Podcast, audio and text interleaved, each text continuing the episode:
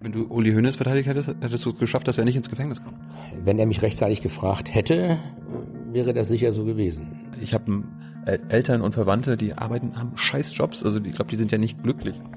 Ja, aber es doch besser, diese Scheißjobs zu haben, als gar keine Jobs zu haben. Die reichsten 0,5 Prozent der Deutschen besitzen so viel wie die unteren 90 Prozent. Ja, das findest du nicht problematisch? Nein, finde ich nicht problematisch, weil wenn die Reichsten äh, weniger reich wären, hätte ich davon trotzdem noch nicht mehr. Sozialdemokraten und Grüne wollen das mal ganz genau wissen. Ich habe gefragt, wenn man mehr angibt, als man tatsächlich verdient, ob das dann sanktioniert wird. Das wird es wohl nicht. Also verdienen wir alle fünf Millionen nebenbei. Da ging es darum, ob du normal in den Bundestag gehst oder nach Berlin gehst. Und dann hast du gesagt, ich würde in Berlin zum Trinker werden, vielleicht auch zum Hurenbock. Nein, ich stünde in der Gefahr. Nicht ich würde, sondern ich stünde in der Gefahr. Nee, das, das ist ein Zitat. Ich das Zitat, oder ich stünde in der Gefahr. Ich weiß es genau, was ich gesagt habe. Ich stünde in der Gefahr. Meinst du? Ich stünde in der Gefahr, in Berlin zum Trinker und Hurenbock zu werden. Schauen wir mal. Nicht ich würde. Meinst du? Ja. Flächendeckende Videoüberwachung mit Gesichtserkennung geht überhaupt nicht. Das ist ein definitiver Verstoß gegen die Verfassung. Werden wir auch äh, wenn sie überhaupt eingeführt werden, weil momentan ist es ja ein Probierstadium, werden wir verhindern, dass sie komplett eingeführt wird, weil es kein, kein Mehr an Sicherheit gibt. Mein Wunsch ist nicht, in ein Kabinett einzutreten. Ich könnte vielleicht gezwungen werden. Wenn Angela Merkel vor mir auf den Knien liegt und weint und sagt, Wolfgang, du musst jetzt unbedingt in meine Nähe kommen, dann könnte ich drüber nachdenken, aber ansonsten eher nicht. So, eine neue Folge Jung Naiv. Wir sind in Kiel. Wo sind wir genau? im Landeshaus in Kiel, dem Sitz des Parlaments, Düsternbruger Weg. Wer bist du? Äh, mein Name ist Wolfgang Kubicki, ich bin der Fraktionsvorsitzende der FDP in diesem schönen Hause seit 25 äh, Jahren, der Dienstälteste aller Zeiten, man sieht es nicht. Liebe Hörer, hier sind Thilo und Tyler. Jung und Naiv gibt es ja nur durch eure Unterstützung. Hier gibt's keine Werbung, höchstens für uns selbst. Aber wie ihr uns unterstützen könnt oder sogar Produzenten werdet, erfahrt ihr in der Podcast-Beschreibung. Zum Beispiel per PayPal oder Überweisung. Und jetzt geht's weiter. Du bist, bist immer noch Landtagsabgeordneter. Warum bist du jetzt nicht Minister? Ihr habt da jetzt eine Fraktion, äh, eine Regierungsbeteiligung. Ja, weil ich äh, mit Haut äh, und Haaren und voller Seele Parlamentarier bin. Als Minister wird man auf ein spezielles Feld sozusagen reduziert und äh, die Möglichkeit für die Freie Demokratische Partei äh, in allen Bereichen sprechen zu können, die will ich mir nicht nehmen lassen. Außerdem bin ich auch noch Anwalt, äh, gehe also einem vernünftigen Beruf nach und äh, übe die Tätigkeit auch noch aus, was ich nicht mehr dürfte, wenn ich Minister wäre. Kommen wir vielleicht gleich noch zu. Äh, erklär unseren Hörern erstmal, die kennen dich ja schon. Du warst einer der allerersten Politiker bei Junge Naiv damals. Damals, da hast du aber nicht erzählt, was du, ob du nach dem Abi, du hast wahrscheinlich Abi gemacht, ne?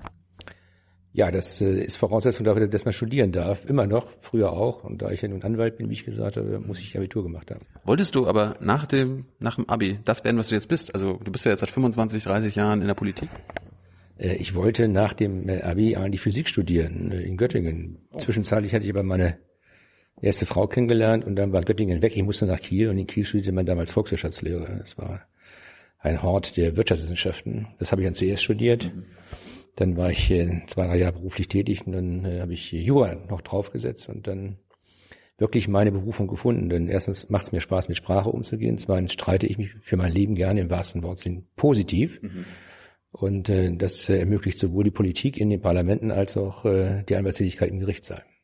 Aber wie hast du es denn in die Politik geschafft? Ich meine, warum bist du damals in die FDP eingetreten? Warum hast du nicht gesagt einer, SPD oder ja, CDU? Hätte auch, hätte auch sein können, war reiner Zufall. Während einer Vorlesung saß neben mir der damalige äh, Landesvorsitzende der Jungdemokraten und äh, hatte schon im Studio mitbekommen, dass ich äh, einigermaßen frei reden kann, hat mich dann gefragt, ob ich nicht am Abend zu einer Versammlung der Jungdemokraten mitkommen will. Es war damals in Kiel so, dass es einen Wechsel gab von Schwarz-Gelb auf äh, Rot-Gelb und äh, es gab hier einen Widerstand, also bin ich äh, abends mit hingegangen äh, bin sofort aufgenommen worden und weil ich zwei zusammenhängende Sätze sprechen konnte, wurde ich gleich in den Kreisvorstand der Jungdemokraten nach dieser Revolution gewählt. So nahm das Schicksal seinen Lauf. Ich hätte also auch 1970, 71 in die SPD eintreten können, aber ich bin in die FDP eingetreten und fühle mich da bis heute pudelwohl. Aber warum bist du da eingetreten? Also man, die, es, es sind ja unterschiedliche, darum, es sind ja unterschiedliche Parteien. Es, ja, aber es ging darum, eine, eine Mehrheit zu verändern und äh, dazu war mein Eintritt äh, zwangsläufig notwendig und so ist es passiert ich habe früher in der Schule schon äh, sehr viel Politik, äh, nicht äh, Parteipolitik gemacht, sondern ich war Leiter des Arbeitskreises äh, Politik. Äh, wir haben alle möglichen Leute mal eingeladen zu Diskussionsveranstaltungen. Also das heißt, Politik an sich hat mich interessiert und dann bin ich nach Kiel gegangen. Und hier gab es gerade so eine, einen Wechsel von, wie gesagt, von Schwarz-Gelb auf Rot-Gelb. Der hat mich begeistert und dann habe ich, äh, wie gesagt, mich in der FDP, erst bei den Jungdemokraten, dann in der FDP eingefunden. Ist deine FDP von damals noch die von heute? Äh, nein, das wäre ja ziemlich komisch. Also wenn sie in den letzten äh, fast 50 Jahren nichts getan hätte. Äh, ich habe alle Höhen und Tiefen dieser Partei mitgemacht, von, wie gesagt, sozialliberal bis 1982, äh, dem ähm, Verlust sozusagen dieser Koalition und dem Wechsel zur Union, 1998 dem Verlust der Regierungsmehrheit äh, bis äh, 2013 den Verlust des Bundes, des Deutschen Bundestages als Abgeordneter, was für mich und für alle bis dahin unvorstellbar war. Also ich bin nicht immer mit allem einverstanden gewesen, das ist ja nachzulesen, wenn man sich meine Vita anschaut. Äh, aber äh, nach wie vor finde ich die Freie Demokratische Partei die Partei, die zu mir passt. Warum? Liberale tragen ein Renitenzgen in sich. Wenn immer Leute sagen, man muss das so oder so machen, äh, stehen Liberale auf und fragen, warum eigentlich?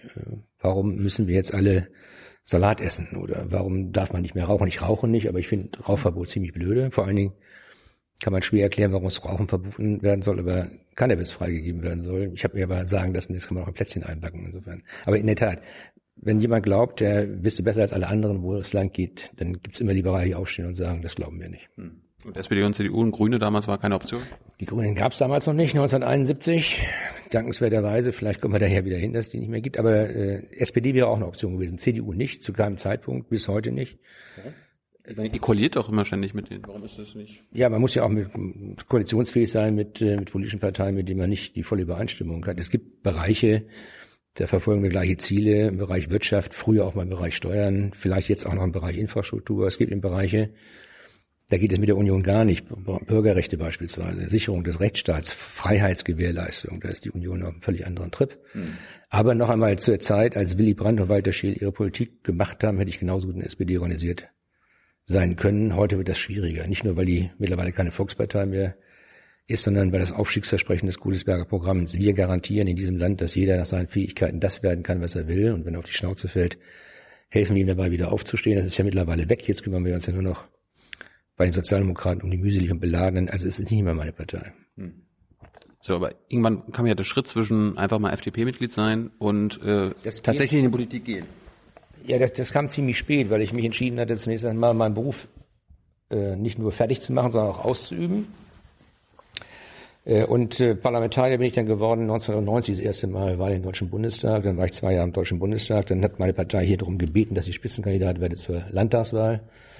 Das bin ich nun siebenmal in Folge gewesen, jedes Mal erfolgreich, jetzt auch mit den drei besten Ergebnissen seit Bestehen des Landes. Aber nun ist es auch genug, was das Land angeht. Also wie gesagt, erst kann ich allen empfehlen, erstmal einen Beruf erlernen, Beruf ausüben und dann sich äh, politisch organisieren und äh, in die Politik gehen als Haupt- oder als Nebentätigkeit. Mhm. Also du hast nie aufgegeben, auch nebenbei, nebenbei Anwalt zu sein? Nein, weil äh, es gibt nichts Besseres als die eigene Unabhängigkeit, weil sie davor befreit, dass Menschen in Parteien erklären können, wenn du dich nicht so und so verhältst, dann wirst du nicht wieder aufgestellt. Das erleben wir bei allen anderen Parteien. Mich hat das nie interessiert. Und auch sind ja die Freien Demokraten nicht immer in, in allen Ländern erfolgreich gewesen. Es macht schon Spaß, wenn auch die Frage von Journalisten, Herr Kubicki, was machen Sie denn, wenn die FDP nicht in den Landtag kommt, sagen können, dann gehe ich montags wieder in meine Kanzlei. Das ist ein beruhigendes Gefühl.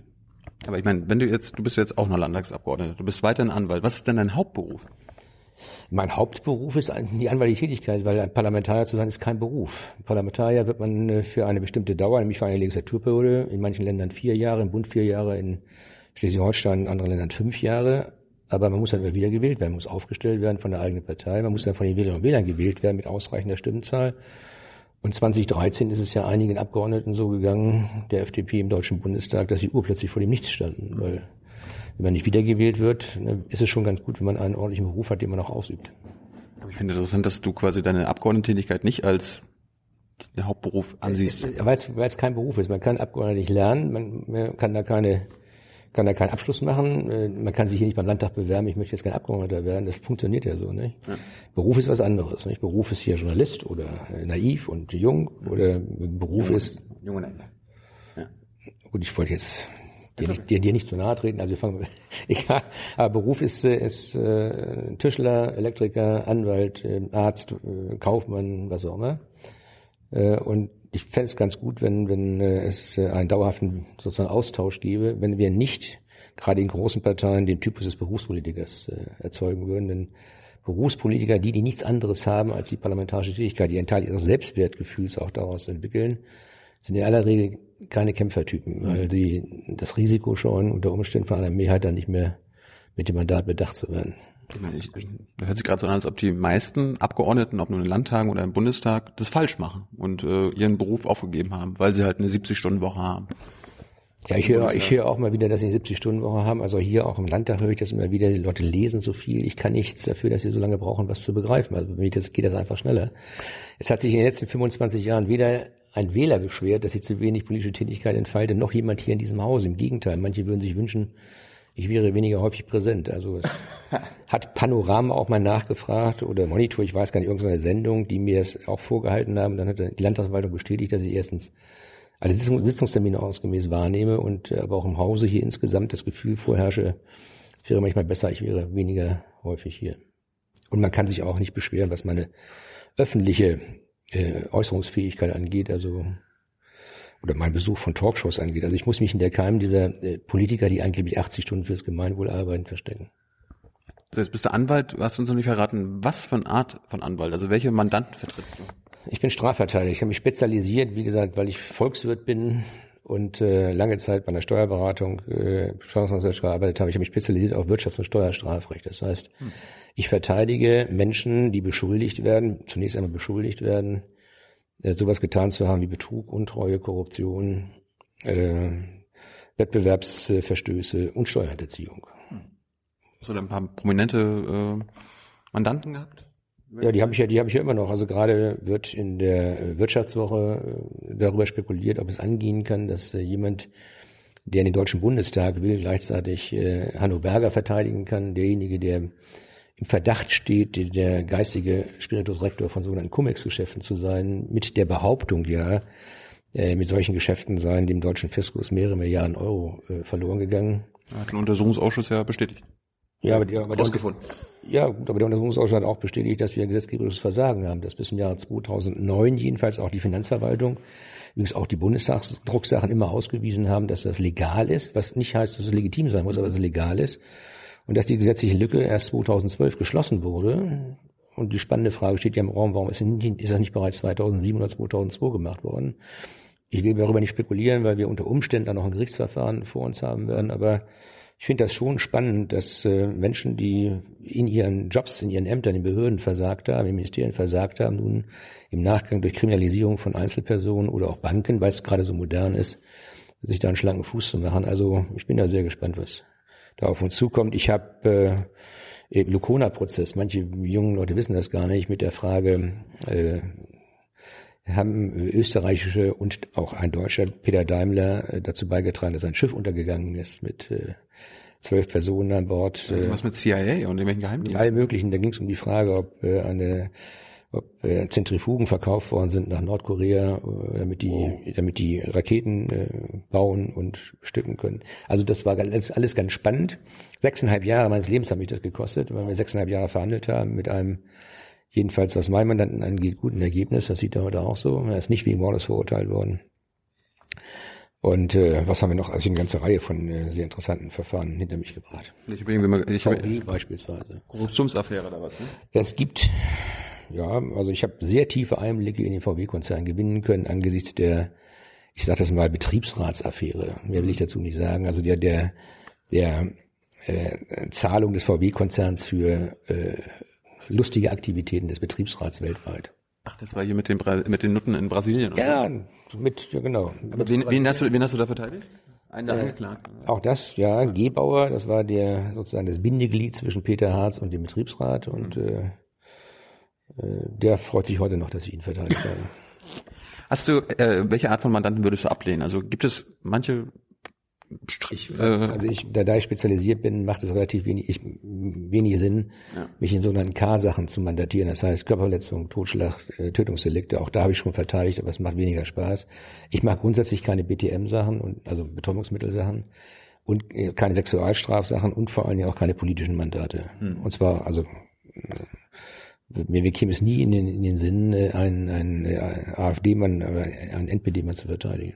Auch die haben zwar Anspruch auf einen ordentlichen Anwalt, aber dazu wäre ich mental nicht in der Lage, sie auch noch zu mir zu vertreten.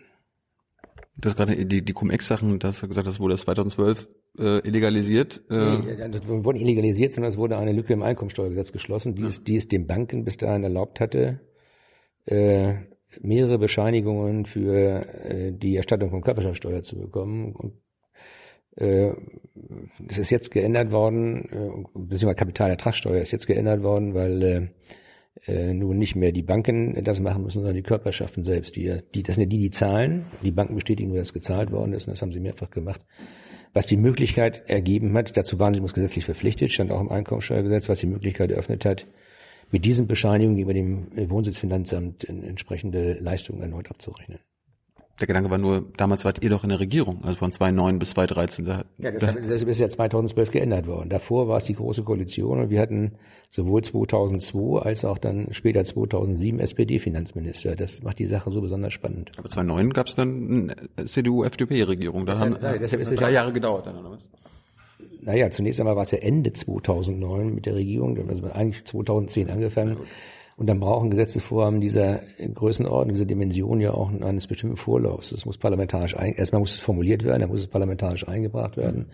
Dann muss der Bundesrat bei solchen Sachen zustimmen. Also die Verfahrenslänge, ich gesagt, gut, wir hätten es ein Jahr früher machen können, aber es ist jedenfalls unter Schwarz-Gelb geändert worden und man hätte das unter Rot, Grün oder Schwarz-Rot auch schon tun können. Ähm, sitzt du auch in irgendwelchen Aufsichtsräten? Nein berätst du irgendwelche Unternehmen oder Firmen oder Privatleute? Ja, selbstverständlich berate ich Unternehmen, auch Privatleute, äh, weil es ist ja seit geraumer Zeit für Unternehmen ganz wichtig ist, gar nicht erst in die Gefahr zu geraten, unter Umständen strafrechtlich verfolgt zu werden. Man nennt das Compliance. Mhm. Also ich habe eine ganze Reihe von Unternehmen, die mich regelmäßig fragen, ob eine bestimmte Aktivität, die sie entfalten wollen, erstens äh, gegen irgendwelche Gesetze verstößt und zweitens strafrechtlich relevant werden. Beispiel. Wir haben Sanktionen ausgesprochen gegenüber Russland. Mhm. Jetzt ist immer die spannende Frage, wenn wir etwas nach Russland liefern wollen, unterfällt das diesem Sanktionsregime ja oder nein? Und wenn wir äh, versuchen, einen anderen Partner einzuschalten, also wir liefern nicht direkt nach Russland, sondern über drei oder vier Ecken, kann der strafrechtliche Konsequenzen haben. Sowas berate ich beispielsweise, Compliance. Oder geht auch häufiger um die Frage äh, der Abgrenzung, was darf man Mitarbeitern noch gewährleisten, also gewähren welche steuerrechtlichen Auswirkungen hat das? Kann man das unter Umständen sinnvoller, also preiswerter besteuern und so weiter? Also sind alles Compliance-Fragen. Es macht auch Sinn, nicht vorher zu fragen, bevor man hinterher vom Staatsanwalt Besuch kriegt. Sind die Sanktionen gegen Russland gut fürs Geschäft bei dir? Weil die Leute dich fragen für mein, für mein, für mein Geschäft ist, ist alles gut, was gesetzgeberische Verschärfung bedeutet. Also, mir, bei mir wohnen ja immer zwei Seelen, äh, ach, in meiner Brust. Die eine von der anderen will sich scheiden. Ich, je, mehr, je mehr der Staat reglementiert, desto mehr Zulauf habe ich als Anwalt. Ja. Andererseits halte ich das für völlig absurd, so viel zu reglementieren, weil ich sicher sagen kann, jeder von uns, euch eingeschlossen, übertritt jeden Tag mindestens drei oder vier Vorschriften, ohne es selbst zu wissen oder zu merken. Und ich glaube nicht, dass das Leben glücklicher wird, wenn jeder Konflikt in der Gesellschaft mit dem Strafrecht beantwortet wird. Also wir tun uns keinen Gefallen damit, immer nach dem Staatsanwalt oder nach dem Strafgericht zu rufen, wenn äh, unterschiedliche Auffassungen aufeinanderprallen. Das ist das Lustige. Also durch die Regulierung in unserem, äh, unserem Staat verdienst du eine Menge Geld. Auf ja. der anderen Seite tritt ihr ja für Deregulierung ein. Genau, das schließt sich aber nicht aus, weil ich, weil ich aus eigener Anschauung weiß, was man äh, absurderweise sofort abstellen kann. Also ihr, du plädierst für gegen deine eigenen privaten wirtschaftlichen Interessen. Ja gut, nun leide ich nicht unter, unter Mangelerscheinungen, auch nicht, was die einmal die Tätigkeit angeht. Also wenn wir eine ganze Reihe von, von rechtlichen, rechtlichen Normen schlicht und ergreifend abschaffen würden, würde ich nicht arbeitslos werden oder würde mein Einkommen auch nicht sinken. Hm. Nicht? Gibt zum Beispiel äh, die Mindestlohndokumentationspflicht, die ist Bußgeld bewährt. Also wer nicht jeden Tag aufschreibt, dass seine Mitarbeiter, wann sie kommen, wann sie Mittagessen, mhm. wann sie nach Hause gehen, äh, macht immer dann, und das zwar zwei Zeiten, ne, macht immer dann, wenn der Zoll kommt und sich das angucken will, sich strafbar, beziehungsweise Bußgeld wegen einer Ordnungsfähigkeit, wenn er es nicht entsprechend dokumentiert. Das gibt mächtig Zulauf bei mir von Speditionen und anderen. Aber es ist kompletter Unsinn. Es ist einfach, ne, das ist einfach so wie, ich kann es gar nicht beschreiben. Das wäre etwas, was weg müsste, weil es ein unglaublicher Aufwand ist für die Betriebe, für mich übrigens auch, äh, und keinen keinen Nährwert bringt. Also die Überlegung, alle Unternehmer wollen ihre Mitarbeiter nur ausbeuten, ist ziemlich komisch. Äh, berätst du auch Steuerflüchtlinge? Hast du schon mal Steuerflüchtlinge beraten? Äh, jetzt musst du mir sagen, was du unter Steuerflüchtlingen verstehst. Also, also Unternehmen oder, oder privat? Steuer, Steuerhinterzieher äh, ja. betreue ich selbstverständlich. Die muss ich ja verteidigen, wenn sie wenn sie angeklagt werden oder wenn diese Ermittlungsverfahren äh, laufen. Äh, aber ich habe auch schon über 200 Menschen äh, dabei geholfen, dass sie steuerehrlich werden können. Es gibt ja das Institut der Selbstanzeige. Wenn man sich rechtzeitig beim Finanzamt selbst anzeigt und die hinterzogenen Steuern nachzahlt, plus Zinsen obendrauf, sechs Prozent pro Jahr, mhm. Was ja angesichts der Nullzinspolitik, die wir gerade haben, ziemlich beachtlich ist, äh, dann wird man straffrei. Und äh, von den Selbstanzeigen, die ich gefertigt habe oder mein Büro gefertigt hat, ist keine schiefgegangen. Das heißt, keiner musste sich anschließend vor Gericht verantworten. Also anders als beispielsweise Uli Hoeneß, da ist sie ja schiefgegangen, die Selbstanzeige. Wenn du Uli Hoeneß verteidigt hättest, hättest du es geschafft, dass er nicht ins Gefängnis kommt? Wenn er mich rechtzeitig gefragt hätte, wäre das sicher so gewesen. Bedauerlicherweise hat er es nicht getan, also aus seiner Sicht auch bedauerlicherweise. Ich habe ich hab gehört, dass du die Regierung von Liechtenstein sogar beraten hast, wenn es irgendwie um deutsches Steuerrecht geht. Stimmt das? Ja, wenn ich gefragt werde, wie das deutsche Steuerrecht bestimmte Vorgänge sieht, gebe ich mir wahrheitsgemäße Auskünfte. Also ich habe Treuhänder in Liechtenstein beraten, habe da auch Vorträge gehalten. Ich habe die liechtensteinische Regierung äh, auch unterstützt. Wir haben jetzt ein Doppelbesteuerungsabkommen mit Liechtenstein. Ich habe, wie mir bestätigt worden ist, äh, zur Bewusstseinsbildung in Liechtenstein ziemlich massiv beigetragen, weil den Liechtensteiner nicht klar war, dass das deutsche Steuerrecht Weltgeltung beansprucht. Das deutsche Strafrecht übrigens auch Weltgeltung beansprucht. Ich habe Ihnen immer erklärt, der deutsche Staatsanwalt wird einige der Tätigkeiten, die in Liechtenstein legal sind, der dortigen Treuhänder nach deutschem Recht als Beihilfe zur Steuerhinterziehung betrachten, was sich ja dann auch als wahr herausgestellt hat. Und einige der Treuhänder sind ja ins Visier der Staatsanwälte gekommen. Hast du mal irgendwelche Beratertätigkeiten gemacht, wo was politische Konsequenzen für dich hat? Äh, ja, äh, 1992 äh, habe ich mein Büro die damalige Landesregierung von Mecklenburg-Vorpommern dabei beraten, eine Mülldeponie, die, zu, die von der Treuhand an einen privaten Betreiber gegeben werden sollte, in Landeshoheit zu bekommen. Mhm. Äh, da die aber die nicht selbst bewirtschaften konnten, haben wir sie also über sieben Stufen auch dabei beraten, äh, einen Betreiber zu finden und äh, das alles zu, zu regeln. Das hat damals, nachdem herauskam, dass Björn Engholm, der ähm, Ministerpräsident Schleswig-Holstein in der sogenannten Schubladenaffäre nicht ganz die Wahrheit gesagt hatte, hat dann dazu geführt, dass äh, ich meinerseits von den Sozialdemokraten in Mecklenburg-Vorpommern genommen worden bin. Das passte sehr gut zu sagen, da gibt es einen westdeutschen Anwalt, der verdient mit seiner Beratung mehr als der Ministerpräsident unseres Landes und dann ist sie auch noch ganz schlimm und falsch und überhaupt. Ja, soll hunderttausende D-Mark verdient haben durch die Beratung. Die soll ja, ziemlich schlecht gewesen sein laut Staat Mecklenburg.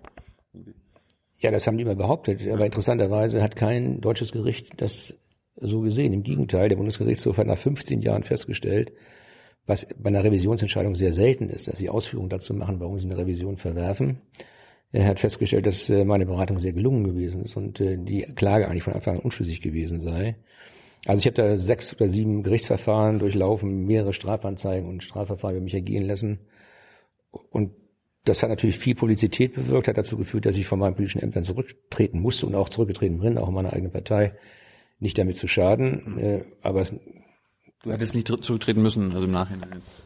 Ja, nicht nur nicht zurücktreten müssen, sondern es hat sich im Nachhinein gerichtlich bestätigt herausgestellt, dass es schlicht und ergreifend eine, eine interessante Kampagne war, von Sozialdemokraten initiiert, um zu verhindern, dass äh, der Abgeordnete Kubicki sich im Landtag von Schleswig-Holstein mit Björn Engholm etwas intensiver beschäftigen konnte. Das war der Grund, warum damals der Kollege Bernd Buchholz, jetzt Wirtschaftsminister, hier in den Untersuchungsausschuss gegangen ist. Wir haben also unsere politische Arbeit trotzdem erledigt, und zwar gut erledigt.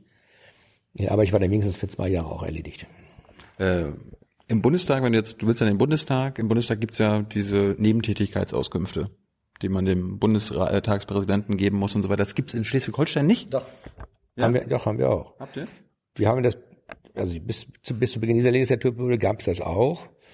Äh, allerdings gab es keine Sanktionen dafür. Also insofern haben wir alle FDP-Abgeordneten seit 1992 von ihrem Recht auf informationelle Selbstbestimmung Gebrauch gemacht. Wir haben gesagt, das sind Daten, die betreffen nur uns, geht euch einen Scheißdreck an, was wir wechselseitig noch verdienen.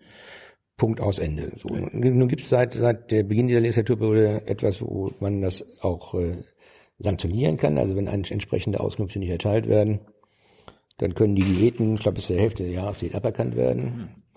Äh, ich habe nur gefragt, also Sozialdemokraten und Grüne wollen das mal ganz genau wissen. Ich habe gefragt, wenn man mehr angibt, als man tatsächlich verdient, ob das dann sanktioniert wird. Das wird es wohl nicht. Also verdienen wir alle fünf Millionen nebenbei.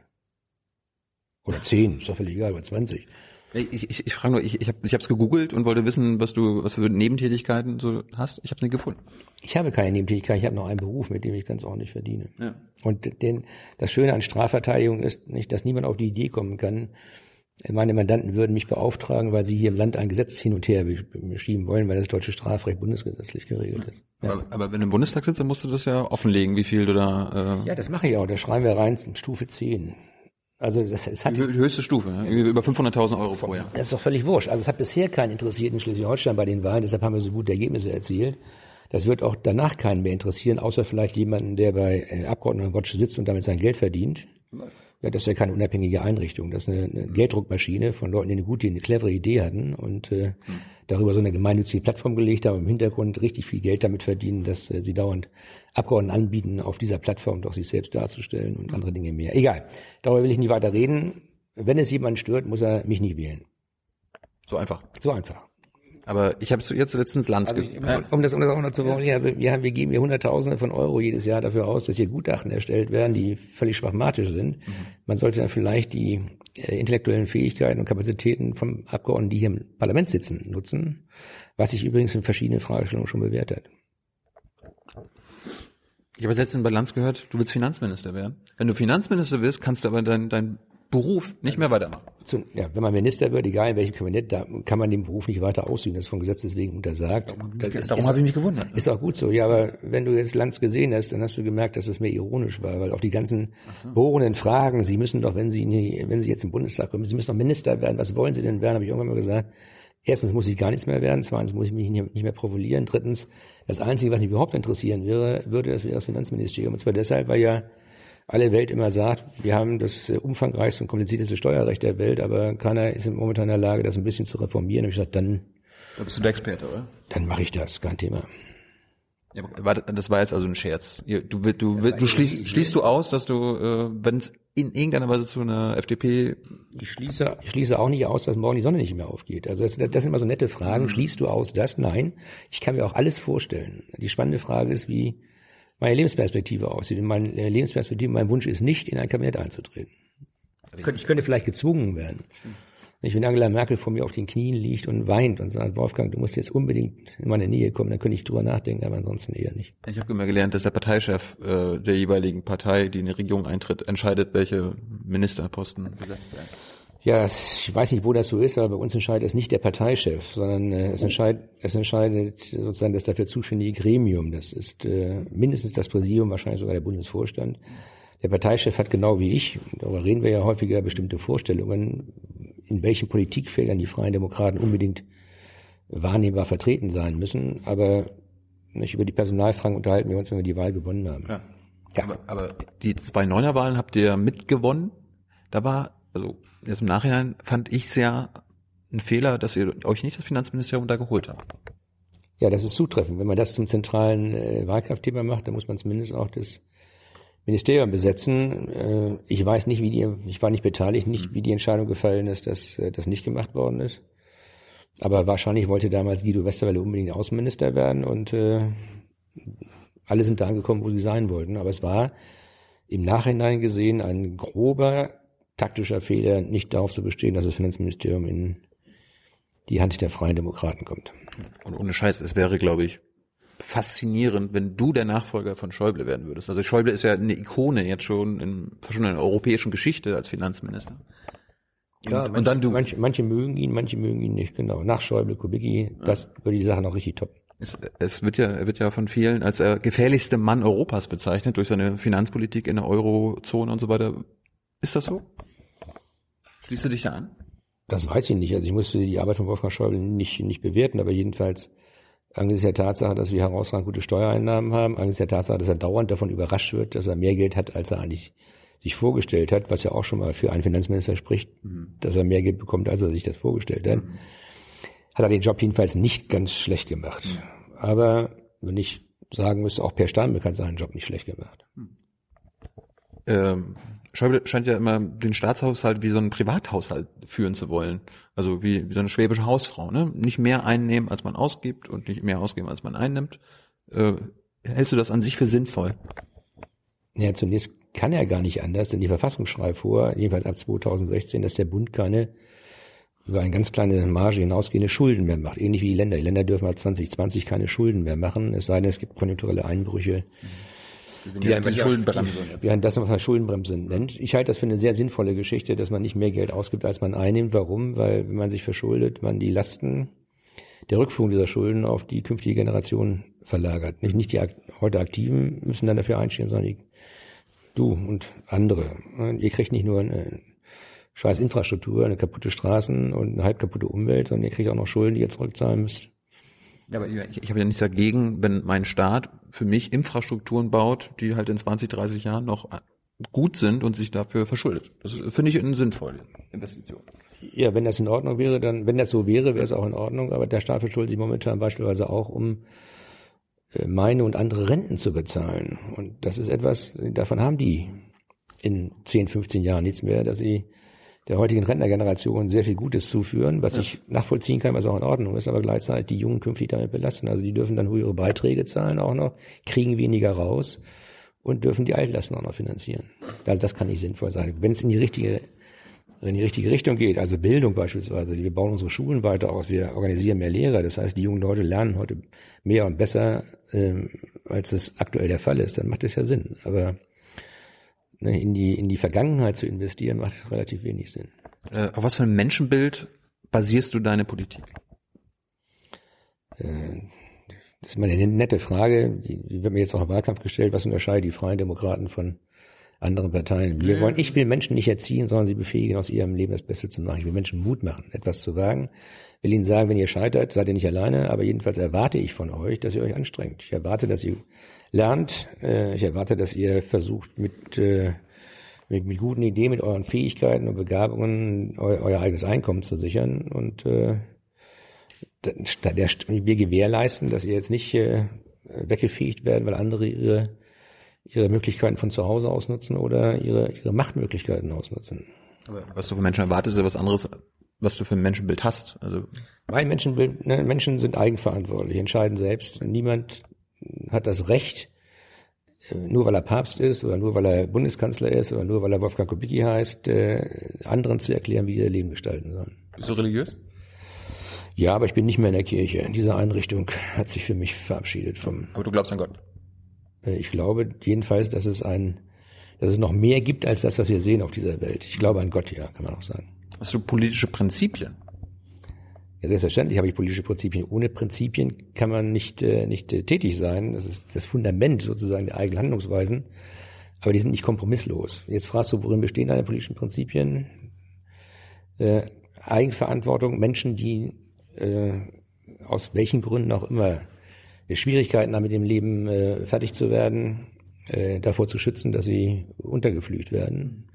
Also ich sage mal, Menschen, die leistungsfähiger sind als andere, haben auch eine Verantwortung für diejenigen, die weniger leistungsfähig sind. So. Das unterscheidet übrigens freie Demokraten von diesem Klischee von Liberalen, denen es egal ist, die nur auf sich selbst bezogen sind, nur egozentrisch sind und denen die Mitmenschen völlig egal sind. Das ist so ein Klischee, ist bei freien Demokraten nicht so. Du meinst, diese, bin, du meinst bin, Neoliberale? Ja, es ist ein Klischee, ich sage es nochmal, es gibt so ein paar Durchgeknallte, die nennen sich Liberale, äh, aber in, in Wirklichkeit sind es keine Liberalen, weil äh, Freie Demokraten immer auch auf ihre, ihre, Mitmenschen achten. Ich bin ein unglaublicher Anhänger des Rechtsstaats. Das bedeutet, dass äh, jeder Mann und jede Frau das gleiche Recht hat, äh, gehört zu werden und beurteilt zu werden. Nicht über Vorurteile, wie jeder andere auch. Und zwar völlig egal, ob männlich, weiblich, schwarz, weiß, äh, Muslim oder Christ oder Atheist, völlig wurscht. Mhm. Deshalb ist Justiz ja übrigens auch blind. Ne? Die ist blind deshalb, weil sie darauf auf die Äußerlichkeiten keinen Wert legt, sondern nur die, die Sache als solche beurteilt. Und Rechtsstaat kann man nicht teilen. Also wenn Leute glauben, sie können sich mehr herausnehmen als andere, dann ist der Rechtsstaat dazu da, denen auf die Finger zu hauen. Also, du hast schon gerade politische, politische Prinzipien, du hast schon gesagt, da muss es auch Kompromisse manchmal geben. Hast du denn rote Linien, wo du, die du nicht überschreitest? ja da, wo die Menschenwürde angetastet wird. Also für mich ist das äh, übrigens nicht nur aus christlicher Überzeugung, sondern auch aus rechtlicher Überzeugung so, dass Artikel 1 unseres Grundgesetzes den wunderschönen Satz geprägt hat, die Würde des Menschen ist unantastbar. Sie zu achten und zu schützen ist Aufgabe aller staatlichen Gewalt. Was folgt daraus? Todesstrafe ist damit nicht in Übereinstimmung zu bringen, denn wenn Menschen glauben, sie dürften andere umbringen, aus welchen Gründen auch immer, wird die Menschenwürde verletzt. Das bedeutet nicht, dass ich niemanden diskriminiere, nur weil er anders aussieht als ich, was anderes glaubt, was anderes ist Und dass ich nur von dem verlange, sich an die gleichen Regeln zu halten, wie ich das auch tue oder wie die Gemeinschaft das auch tut. Alles andere ist völlig egal. Dass man Menschen einen, einen möglichst großen Freiraum gibt, einen kreativen Freiraum auch, etwas Neues zu wagen, Neues zu entwickeln. Nicht Neues entsteht nur aus der Infragestellung des Bestehenden. So. Und das sind so ganz tragende Grundsätze. Ähm, Abschiebung nach Afghanistan, wo Bürgerkrieg und Krieg herrscht, äh, mit der Artikel 1 Grundgesetz vereinbar? Ja, selbstverständlich, äh, weil wir nicht nach Afghanistan abschieben würden und auch gar nicht dürften, wenn das der Gang in den sicheren Tod wäre. Das würden Gerichte auch schon gar nicht zulassen. Aber, aber wenn das ist ein möglicher Tod. Ne? Ja, wenn wir, ja, aber möglichen Tod haben wir alle und überall. Es ist nicht so, dass in ganz Afghanistan jeden Tag von Bombenattentaten bedroht wird. Äh, es gibt doch Drohnenangriffe und so von unseren Partnern. Ja, aber nun ist Afghanistan äh, deutlich größer als die Bundesrepublik Deutschland. Und äh, ich will das gar nicht relativieren, aber die, nicht, wenn, wenn, wenn Gerichte feststellen, dass es kein Bleiberecht gibt, wenn Gerichte feststellen, dass ausgeliefert, dass ausgewiesen werden kann, dann ist die Konsequenz mhm. des Rechtsstaats auch, dass man dem Nachdruck verleiht und das auch umsetzt. Mhm. Wenn die Bundesregierung gerade wieder feststellt, auch über das Auswärtige Amt, Klammer auf, SPD-Besetz, Klammer zu, Sigmar Gabriel, dass es Regionen in Afghanistan gibt, die eben nicht kriegerisch äh, dominiert werden, dann in der Tat muss die Konsequenz auch sein, abzuschieben. Ansonsten können wir uns das alles sparen. Ich, wenn wir sagen, jeder, jeder, der Deutschland erreicht, auch wenn er keinen Bleibestatus hat, darf hier bleiben, können wir uns die ganzen Verfahren sparen. Das Interessante ist immer, wenn ich dann in der Bundespressekonferenz zum Beispiel bei Auswärtigem Amt nachfrage, ja, wo sind denn diese sicheren Teile in Afghanistan? Kann das kein Mensch sagen. Sie behaupten, dass es welche gibt und du als Anwalt, ne? Also wir, da muss, wir, da muss man doch es, reisen, es reisen ja, es reisen ja jedes Jahr auch eine ganze Reihe von Afghanen freiwillig wieder nach Hause zurück. Die gehen ja nicht freiwillig in den Tod. Wir haben in den letzten Jahren auch Afghanen abgeschoben, von denen ist noch keiner gestorben. Also jedenfalls nicht im kriegerischen Akten. Dass, dass, dass das Leben in Afghanistan vielleicht nicht ganz so gut ist. Und dass man dann natürlich auch die Möglichkeit schaffen muss, ein besseres Leben zu haben in Deutschland. Das können wir gewährleisten, wenn wir einen Zuwanderungsgesetz bekommen haben. Mhm. Aber es rechtfertigt nicht Rechtsbruch. Mhm. Also wenn ich diskutiere mit Leuten aus den Kirchen, die dann sagen, also wir können da mal fünf Grad sein lassen, dann sage ich, stimmt, können wir. Mhm. Aber wenn ich fünf Grad sein lasse bei den Afghanen, warum sperre ich Leute ein, die geklaut haben oder die betrogen haben oder die Steuern erzogen haben? Also wenn wir sagen... Ja, die haben eine Straftat begangen, das ist was anderes. Ja, aber, aber die, die zu uns kommen und kein Bleiberecht haben, verletzen auch unsere Normen. Sie begehen übrigens eine Straftat, wenn sie hier sind. Das ist ein Verstoß gegen das Aufenthaltsgesetz. Mhm. Teilweise ist die Einreise schon ziemlich problematisch unter rechtlichen Gesichtspunkten, aber es macht keinen Sinn, die gleich ins Gefängnis zu stecken, wenn sie hier sozusagen illegal die Grenze übertreten und aufgegriffen werden, was es ja auch gibt. Also das ist gar nicht das Kriterium. Aber wenn, wenn ich sage, ich mache jetzt Ausnahmen, aus welchen Gründen auch immer, warum soll jemand anderes die Rechtsordnung akzeptieren?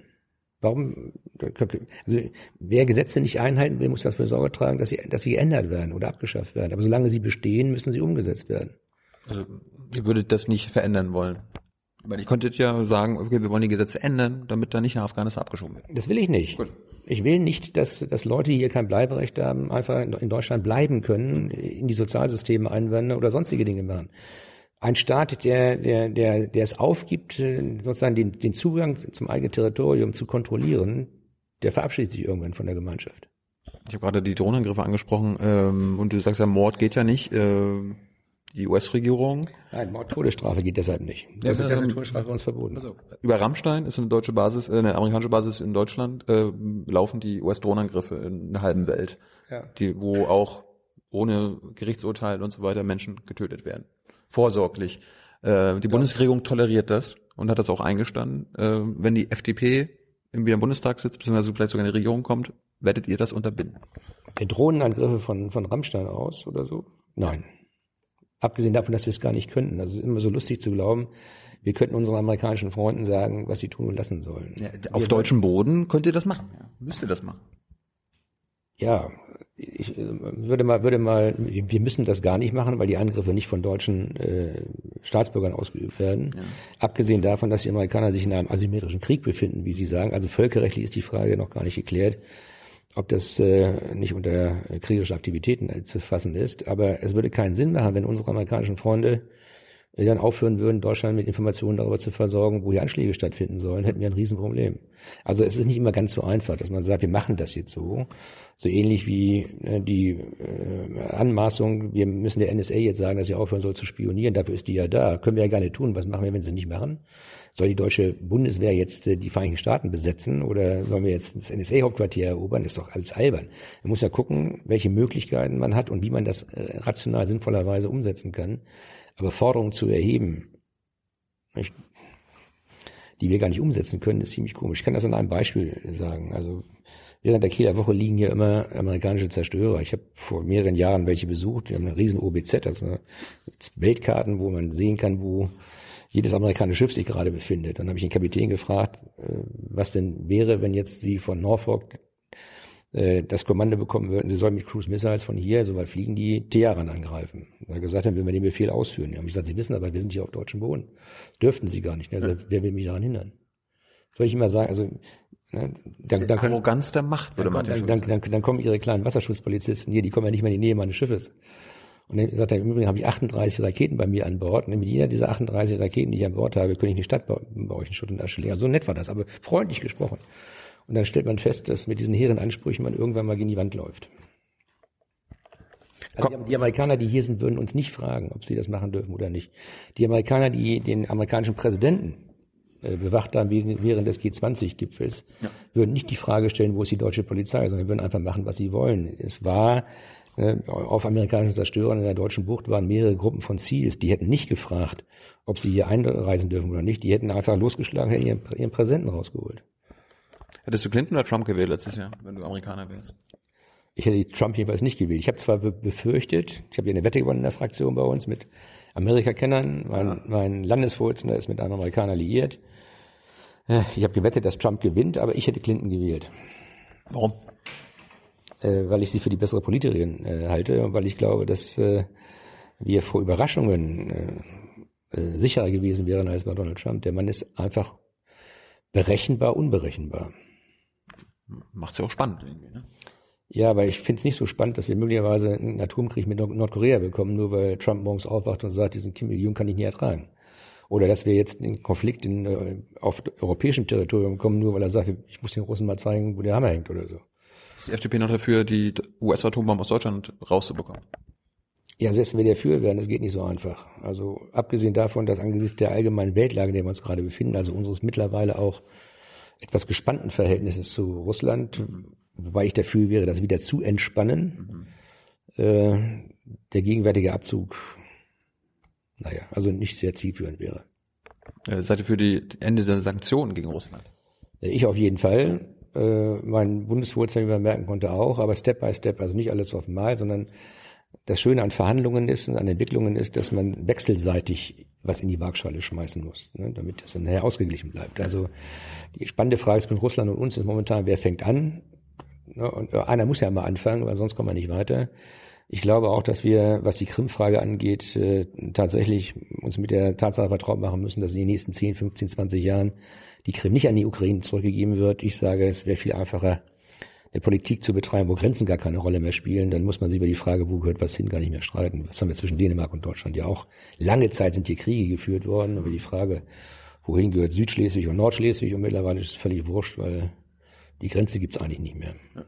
Gut, kommen wir mal zum Inhalten. Ich habe äh, mal euer Wahlprogramm geguckt und ihr sprecht. Ja, Quatsch. Und ihr sprecht ganz oft von der sozialen Marktwirtschaft. Ich habe aber nur nirgendwo gehört oder gelesen, was ihr dann darunter versteht. Was verstehst du unter einer sozialen Marktwirtschaft? Das ist eine Wirtschaftsform, in der man zunächst durch äh, Wettbewerbsregeln und Kartellregeln dazu beiträgt, dass äh, im Wettbewerb alle die gleichen Chancen haben und niemand, weil er groß ist wie VW, in der Lage ist, äh, mit, mit Konkurrenten einfach vom Markt zu drücken. Äh, deshalb haben wir Wettbewerbsregeln. UWG ist von Liberalen geschaffen worden. Äh, das Kartellrecht ist von Liberalen geschaffen worden. Also wenn wir nur noch Monopolisten am Markt haben, müssen wir sie zerlegen, weil ansonsten die ihre Möglichkeiten nutzen können, Preise zu Lasten der Kunden anzuheben. Wir diskutieren das übrigens gerade bei der Lufthansa und Air Berlin. Nicht? Wenn die Lufthansa die Air Berlin Strecken jetzt noch zugeschlagen bekommt, dann haben sie Monopol, oder? Da haben wir den Sozialismus übrigens bei den Sozialdemokraten und bei den Schwarzen in gleicher Weise, die ja dafür Sorge tragen wollen, dass die Lufthansa die Strecken bekommt. Dann haben wir Monopol und was dazu führen würde, dass die Lufthansa da völlig bedenkenlos die Preise anheben können. Also da, wo Wettbewerb ist, gibt es auch eine Konkurrenz um nicht nur die Qualität, sondern auch die Preise. Mhm. Äh, und selbstverständlich muss das Ergebnis der Wirtschaftsleistung, die erbracht worden ist, äh, angemessen verteilt werden. Das erklärt, warum äh, wir nichts dagegen haben, dass Steuern erhoben werden, auch unterschiedlich. Also bei denen, die weniger leistungsfähig sind, weniger, bei denen, die höher leistungsfähig sind, mehr, mhm. weil das zum sozialen Ausgleich in einer Gesellschaft beitragen kann. Das Ergebnis muss verteilt werden.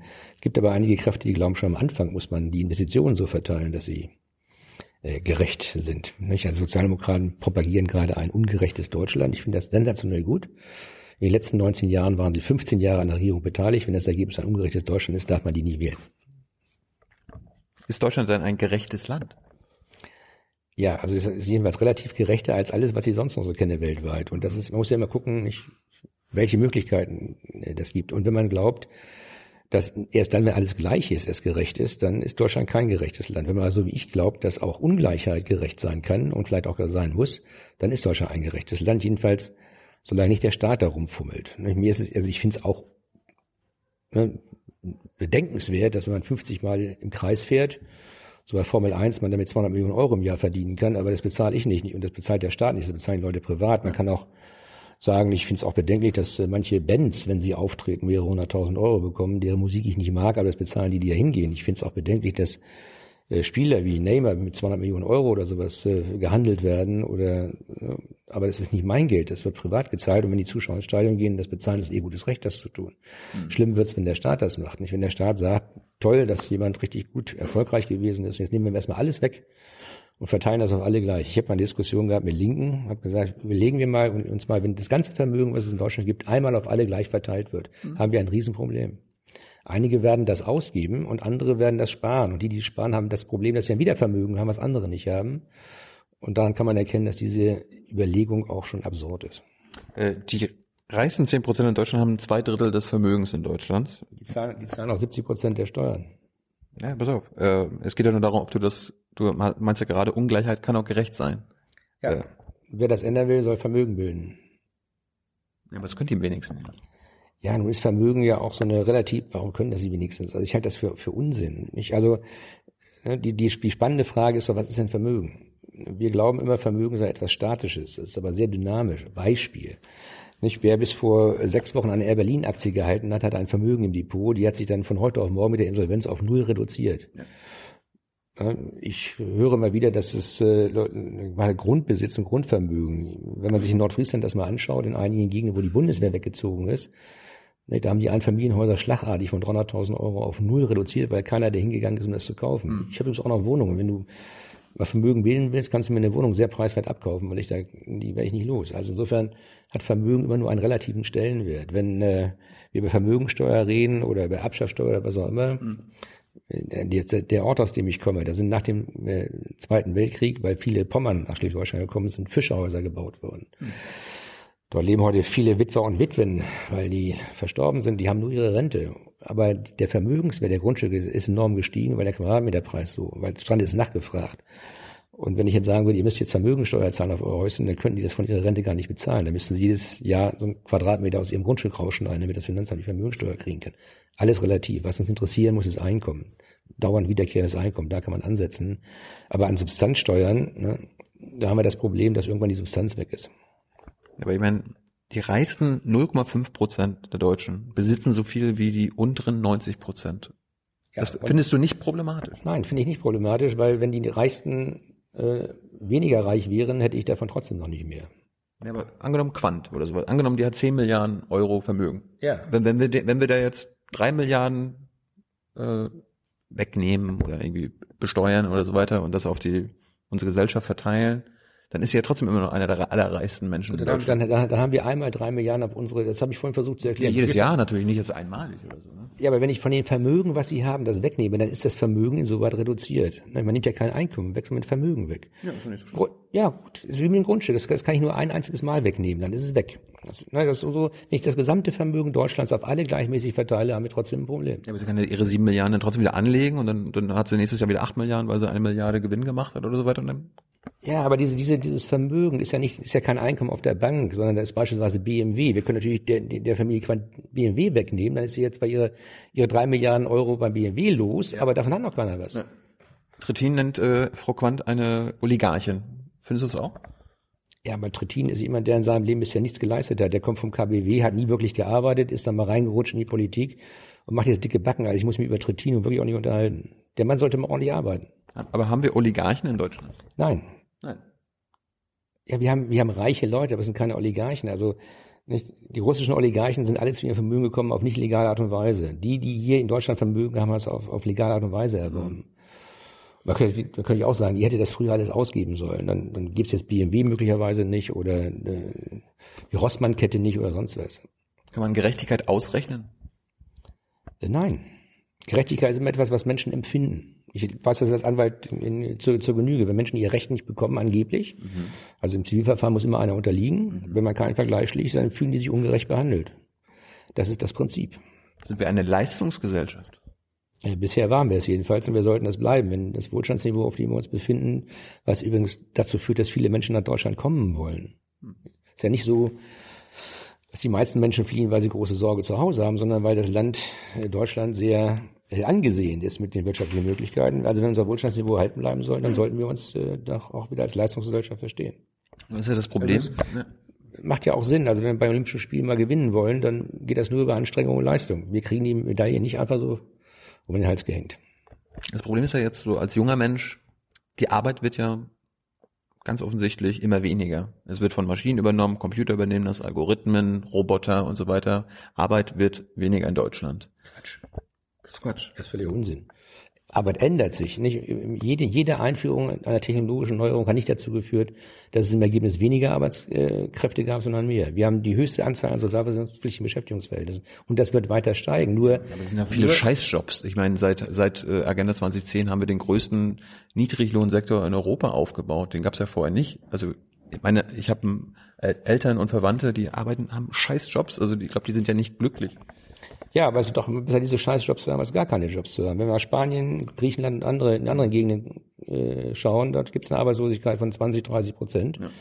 Und das ist ja noch schlimmer. Und der Übergang von, vom Niedriglohnsektor oder von prekären Beschäftigungsverhältnissen, normale Beschäftigungsverhältnissen, ist leichter als der Übergang aus, von Arbeitslosigkeit zu einem normalen Beschäftigungsverhältnis. Wir wollen uns ja nicht mit den Griechen jetzt vergleichen. Ja, dann muss der Staat irgendwie die Jobs per Losentscheid zuteilen. Ja. Anders geht's ja nicht. Aber ich meine, Beispiel... Wer soll, wer, soll, wer, wer soll diese Arbeit, die Beschäftigungsverhältnisse schaffen, von denen du gerade sprichst? Wer soll das machen?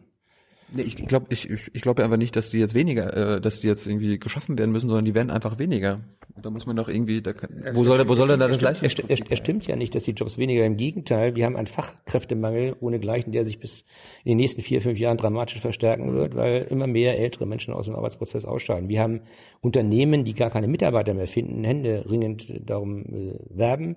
Wir haben jetzt Kliniken, die dabei sind, in ihrer Nähe äh, Wohnhausbebauung zu organisieren, weil kein Pfleger mehr, keine Krankenschwester mehr eingestellt werden kann, wenn nicht gleichzeitig sichergestellt werden kann, dass sie in der Nähe wohnen können. Also ich sehe momentan nicht, dass äh, wir uns um den Arbeitsmarkt Sorgen machen müssen, nur die Beschäftigungsverhältnisse werden andere werden. Wir haben heute keinen Heizer mehr, weil wir keine äh, Loks mehr haben, die mit Kohle befeuert werden müssen. Wir werden erleben, dass mit selbstfahrenden Autos äh, Taxifahrer sich umorganisieren müssen oder Lkw-Fahrer sich umorganisieren müssen, aber die Arbeit wird insgesamt nicht weniger. Ja, aber die, die Lkw-Fahrer und Taxifahrer müssen dann ja irgendwie, was sollen die dann machen? Ja, die sollen vielleicht mit ihrer, mit ihren, äh, mit ihrem technologischen Know-how, was sie durch ihre äh, Tätigkeit äh, erworben haben, dazu beitragen, dass ordentlich programmiert werden kann. Zum Beispiel. Entscheidend ist, dass man die Menschen darauf. Taxifahrer und Lkw-Fahrer sollen beim Programmieren helfen. Ja, genauso wie, wie Kranführer dabei helfen können, äh, durch äh, aufgrund ihrer Tätigkeit, dass künftig äh, auf Baustellen es keine, keine entsprechende Besetzung mehr durch Menschen geben muss, sondern durch äh, das Maschinen das ableisten können.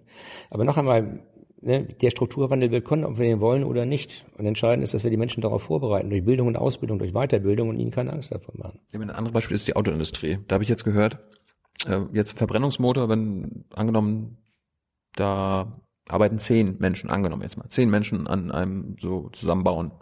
Und beim Elektromotor, also beim Elektroauto, reduziert sich das um 70 Prozent. Also der, es braucht nur eine, keine äh, Zulieferer, keine Katalysatoren, ja. Genau. Ist so, ja. So. Da fallen doch so viele Arbeitsplätze weg. Also ja, das, ja das, das wird so sein, aber es werden anderswo Arbeitsplätze entstehen. Und es konnte sich vor, vor 10 oder 15 Jahren noch keine, keiner vorstellen, dass wir ein Smartphone haben. Bei der Produktion von Smartphones beispielsweise werden neue Arbeitsplätze geschaffen und entstehen da. Ja, auch. in China und in Südkorea und, und bla bla bla. Wo, wo, wo wird dann in Deutschland ein Smartphone hergestellt? Äh, das war ja momentan nur ein Beispiel, aber die, die deutsche Ingenieursleistung ist ziemlich groß und die Start-ups, die wir in Deutschland haben, sind mittlerweile auch ziemlich erfolgreich. Mhm. Da entstehen ja auch neue Arbeitsplätze beispielsweise in der, in der Industrie. Wir haben äh, beispielsweise mit SAP in Deutschland einen, äh, einen Softwareentwickler und Hersteller, der es mit amerikanischen Unternehmen aufnehmen kann. Wir haben mit 1 1 Dommermut mittlerweile auch jemanden, der in der Lage ist, sich mit amerikanischen Firmen zu messen. Und die spannende Frage ist doch, wir müssen uns doch nicht nur, angucken, was passiert in den Vereinigten Staaten, sondern wie können wir gewährleisten, dass sowas wie Google, Facebook, Apple auch in Deutschland Platz hat, so dass wir damit neue Arbeitsplätze schaffen, die jedenfalls für eine gewisse Zeit äh, auch äh, eine sichere Beschäftigung garantieren. Äh, Nochmal zurück zur Leistungsfrage. Ein Kumpel von mir hat jetzt zwei ähm, Wohnhäuser von seinen Eltern geschenkt bekommen, damit, das, damit sie das irgendwie über die Erbschaftssteuer Also er, er sollte jetzt wegen Gerechtigkeit das an den Staat abgeben. Nee, nee, pass auf. Nee, aber nur jetzt eine Frage. Er hat die Wohnhäuser jetzt geschenkt bekommen, da sind irgendwie 20 äh, Mieter drinne und so weiter und er hat jetzt aufgehört zu arbeiten, weil er jetzt einfach nur von den Mieteinnahmen äh, leben kann und so weiter und so weiter. Er braucht in seinem Leben nie mehr arbeiten. Ich halte das für ein Märchen, aber egal. Ich würde ihm raten, trotzdem weiterzuarbeiten und sich weiterzubilden, weil nicht sichergestellt werden kann, dass er mit diesen Mieteinnahmen dauerhaft leben kann. Erstens mal bei der Ja, wenn das, das in Berlin Mitte, zwei Häuser, da, werden, Ja, da wird es immer Mieter geben. Ja, gut. Soll Aber, ich, aber, soll das, aber das ist doch, das ist keine Leistungsgesellschaft. Er hat ja nichts, er erstens nichts geleistet und äh, kann jetzt ein, sich einen Larry machen, weil er, weil er Glück hat, Ja, dass seine er Eltern ihm das geschenkt ja, er soll sich freuen und er soll sich freuen, dass er so nette und tolle Eltern hatte. Ich beispielsweise äh, arbeite momentan auch nicht und bilde Vermögen, damit Jürgen Trittin das irgendwann kriegt, sondern meine Kinder. Das ist ein, ein, ein Anspruch von die mir. nichts geleistet haben. Du hast dann das geleistet. Ja, aber ich, ich bin doch derjenige, der sozusagen als Erblasser auch mal gefragt werden äh, will, was mit meinem Erbe passieren soll. Das kann ich ausgeben. Auf Mauritius Golf spielen gehen besser. Wenn, wenn, also wenn, wenn, wenn du glaubst, dass das besser wäre für das deutsche Gemeinwesen, dass ich jetzt nicht spare, wenn wir die Sparquote auf null senken, weil es für die Leute keinen Sinn macht zu sparen, denn wenn sie sterben, ist es dann weg an, an den Fiskus, dann gnade uns Gott in dieser Gesellschaft. Also Sparquote null würde bedeuten, wir sind innerhalb von, äh, von einem Jahr komplett am Ende. Ich finde du, ich, ich finde es toll, dass du für deine Kinder sparst. Du sollst auch selber entscheiden. meine Frau, genau. Ja, du sollst selbst entscheiden, wen, wen du das Ding vererbst. Aber Ja. pass auf, angenommen, du vererbst deinen Kindern eine Million Euro. Ja, wäre toll. Ja. Wäre es dann nicht toll, dass dann irgendwie 25 oder 30 Prozent äh, an die an die Nein, Gesellschaft das, wäre, das wäre nicht, was heißt an die Gesellschaft? Das wäre nicht toll. Ich spare mir das von meinem Mund ab, damit die Gesellschaft, nicht, damit damit deine Kinder leistungslos was geschenkt bekommen. ja, deshalb mache ich das ja auch. Ja. ja. Und da kann ja der Staat dann sagen, na, dann kannst du ein bisschen was abgeben. Das kann der Staat. Nur wenn der Staat dann sagt, gibt er was ab, dann höre ich auf, das zu machen. Dann mein, ich, fahre ich mit meinen Kindern vorher in Urlaub, äh, ja, wohnt zur Miete, statt mir Eigentum zu schaffen und äh, schenkt ihnen vorher schon mal ein bisschen was, damit ich das erlebe. Also wenn die Überlegung die ist, ne, der Ablasser hat selbst Schuld, dass er gespart hat, und seine Kinder sollen das dann nicht kriegen, sondern Jürgen Trittin, dann höre ich damit auf. Ähm, 2009 habt ihr so eine Möwenpicksteuer gemacht hier mit äh, der Senkung der Mehrwertsteuer für fürs Hotelgewerbe. Habt ihr sowas jetzt auch in petto für 2017? Fürs Hotelgewerbe nein. Andere Gewerbe. Ja, für die normalen Menschen. Wir wollen den Soli abschaffen, steht bei uns im Programm. Das betrifft jeden, der äh, Steuern zahlt. Die, die keine Steuern zahlen, natürlich nicht. Das ist natürlich ungerecht, dass man denen die Steuern zahlt, dann auch noch den Soli schenkt. Äh, und wir wollen auf jeden Fall die kalte Progression beseitigen. Darüber reden wir seit Jahren und Jahrzehnten. Das, äh, ich sehe das bei meinen Renault-Fachangestellten bei mir in der Kanzlei. Wenn wir denen eine Gehaltserhöhung geben, dann kommt weniger als die Hälfte bei denen an, was sie natürlich ziemlich empört. Und ich sage mal, schreibt an Wolfgang Schäuble oder an Andrea Nahles, nicht an mich. Das wollen wir ändern, weil es insbesondere kleine und mittlere Einkommen äh, trifft. Und Ja, aber, aber, Mehr, aber Mehrwertsteuer, ähm, zahlen alle zu viel Mehrwertsteuer oder vielleicht einzelne Branchen noch, die ihr entlasten wollt? äh, nein, es war ja schön, mal zu sagen, die FDP hat die Möwenspielsteuer, also die Absenkung der Steuer für Hotels auf sieben Prozent abgesetzt für Übernachtungsleistungen. Nachdem ihr dann eine riesengroße Spende bekommen habt von einem Hotelier. Genauso wird es gewesen sein. Also wir haben zwar nicht von einem Hotelier Spenden bekommen, sondern von jemandem, der Bauten errichtet hat für Hotels und der auch beteiligt war, wie uns andere Parteien auch, Sozialdemokraten auch. Äh, Und ich finde das immer so lustig. Also die Absenkung der äh, Steuer für Übernachtungsbetriebe stand beim Pro- im Programm der Linken wegkommen. Äh, Die CSU hat es durchgesetzt. Äh, Seehofer hat gesagt, ich unterschreibe keinen Vertrag, wo nicht die Absenkung drin ist. Aber egal, alles schön. Es hat jedenfalls geholfen. Es hat dem äh, Beherbergungsgewerbe geholfen, wenn man die Hoge heute fragt. Es, die konnten aufgrund eigener Leistung, ohne sich fremde Kredite zu holen, äh, renovieren, äh, aufstocken und haben damit auf jeden Fall ihre Wettbewerbsfähigkeit verbessert. Meine, das, das, Und da, dafür muss man sich auch nicht schämen. meine, das Problem war ja so ein bisschen, okay, da geben euch bestimmte Branchen Geld und dann helft ihr den Branchen mit ge bestimmten Gesetzen, dass die weniger Steuern zahlen müssen und so weiter und so fort. Und jetzt sind ja auch gerade wieder vor 2017, jetzt vor der Wahl, auch wieder die Parteispenden rausgekommen. Da seid auch ihr wieder die großen äh, Nutznießer. Also die meisten Unternehmen spenden an die FDP. Darum fragt man sich natürlich, wer, Das stimmt, das stimmt zwar nicht, aber lassen wir das einfach mal so stehen. Nein, stimmt zwar nicht, aber unabhängig davon äh, haben wir auch nichts dagegen, dass äh, wir unterstützt werden sollen in unseren politischen Vorstellungen. Es ist ja nicht so, dass unsere Programme geschrieben werden. Ne? Also Leute spenden, wenn wir unsere Programme geschrieben haben. Und wenn die Sozialdemokraten mit ihrem Medienimperium relativ viel Geld machen, also es gibt ja keine deutsche Zeitung mehr, an der die Sozialdemokraten nicht beteiligt sind, glaube ich, äh, und kaum noch ein Fernsehsender, die nicht beteiligt sind. Also wenn man das vielleicht mal verbieten würde, weil sie da nicht nur Geld mit verdienen, sondern auch auf Meinung Einfluss nehmen, dann können wir uns weiter unterhalten. Abgesehen davon, dass äh, diese dauernde Unterstützung des Deutschen Gewerkschaftsbundes für Sozialdemokraten und Grüne dann ja auch mal vielleicht hinterfragt werden sollte. Die Linken nehmen zum Beispiel gar keine Spenden von irgendwelchen Unternehmen. Und in Frankreich, das wollte ich nämlich fragen, in Frankreich ist es verboten allgemein. Da dürfen nur Privatpersonen einen bestimmten kleinen Betrag an Parteien spenden. Wäre das nicht was für Deutschland, dass das einfach ver verboten ist, dass juristische Personen Unternehmen Geld spenden können? Ja, zunächst einmal ist es verboten, dass juristische Personen die ihre Spende von der Steuer absetzen können, im Gegensatz zu Privatpersonen. Das ist ja auch schon mal was. Ja. Aber ich finde schon, dass politische Parteien äh, jede Form von Unterstützung verdienen äh, im demokratischen Gemeinwesen, solange sie sich alle an Recht und Gesetz halten. Solange es transparent gemacht wird. Solange es transparent gemacht wird. Das ist ja gewährleistet. Nicht? Das erklärt auch, warum die vielen Großspenden, die CDU und FDP erhalten haben, veröffentlicht worden sind und die vielen Spenden, die Sozialdemokraten und äh, Grüne erhalten, unterhalb der 10.000 Euro Grenze nicht veröffentlicht werden. Aber wenn man sich das, das Gesamtspendenaufkommen anguckt, also einmal im Jahr wird das ja am Ende veröffentlicht in Rechenschaftsberichten der Parteien, ja.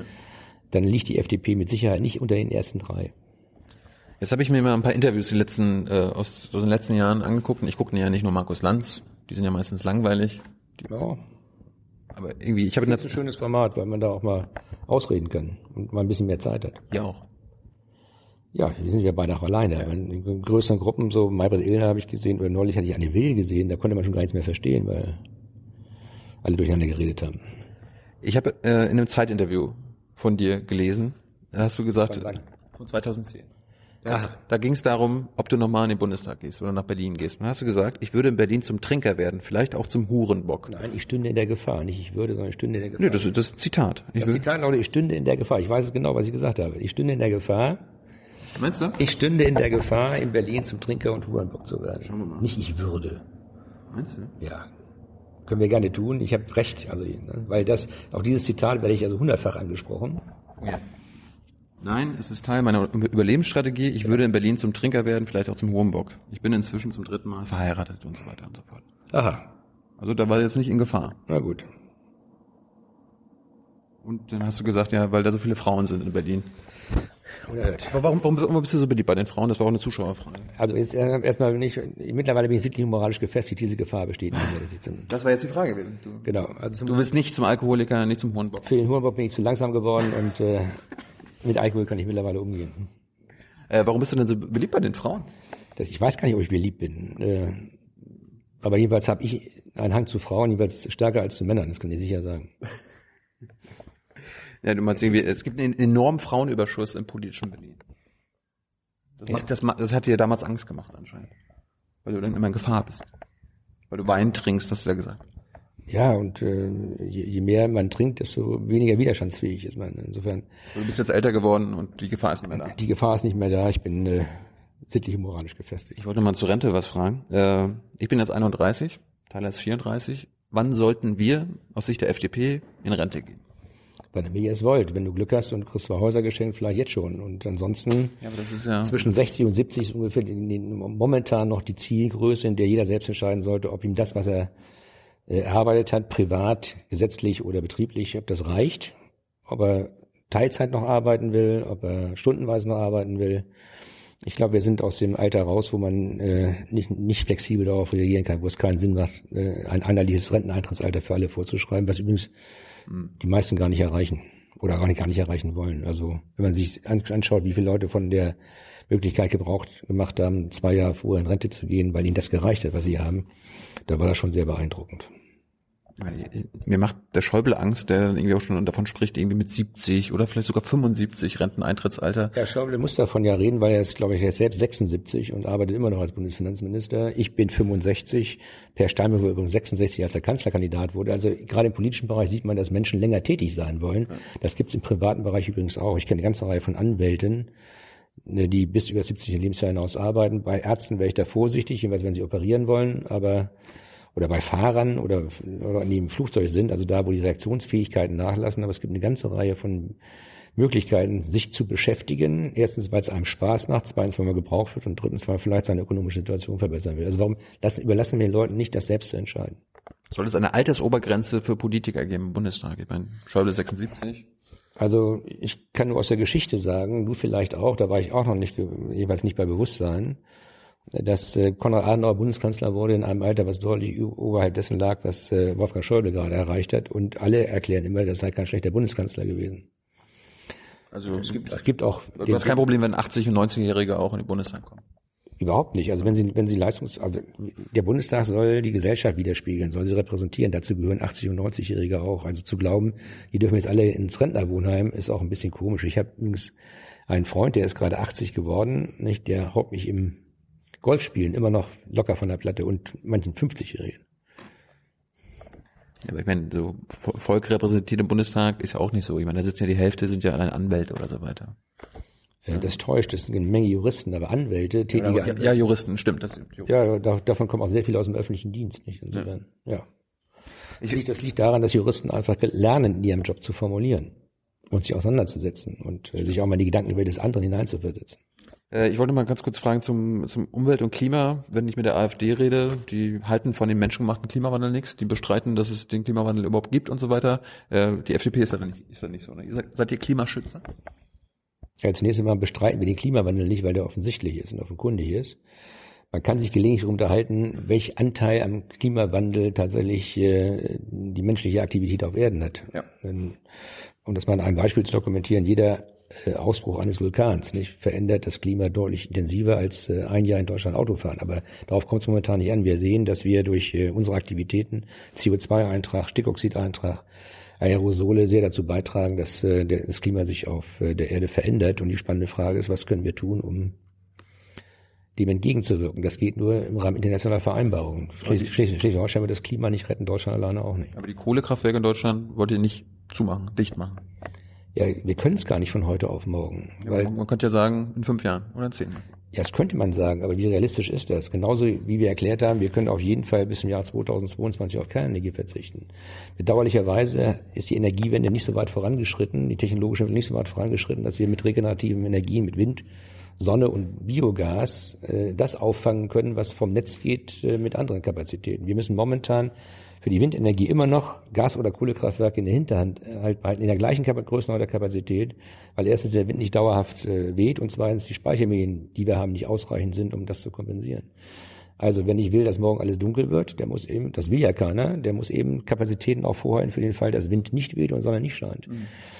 Abgesehen davon, dass sie auch nicht gleichmäßig äh, sozusagen Strom ins Netz speisen und die Stromschwankungen ein Riesenproblem sind. Äh, ich wollte mal zu dem Thema Grundrechte und Bürgerrechte kommen. Äh, die, Das ist ja jetzt ein Themenhopping hier. ja, ja, ja, müssen wir ja zum Schluss nochmal machen. Ja gut, du willst wahrscheinlich meine, meine Geschwindigkeit, meine Kreativität. Äh, Ja. ja, wunderbar. Wir testen hier. Schlagfertig. Die jungen, die jungen Leute, genau. Bist du ja. Ja.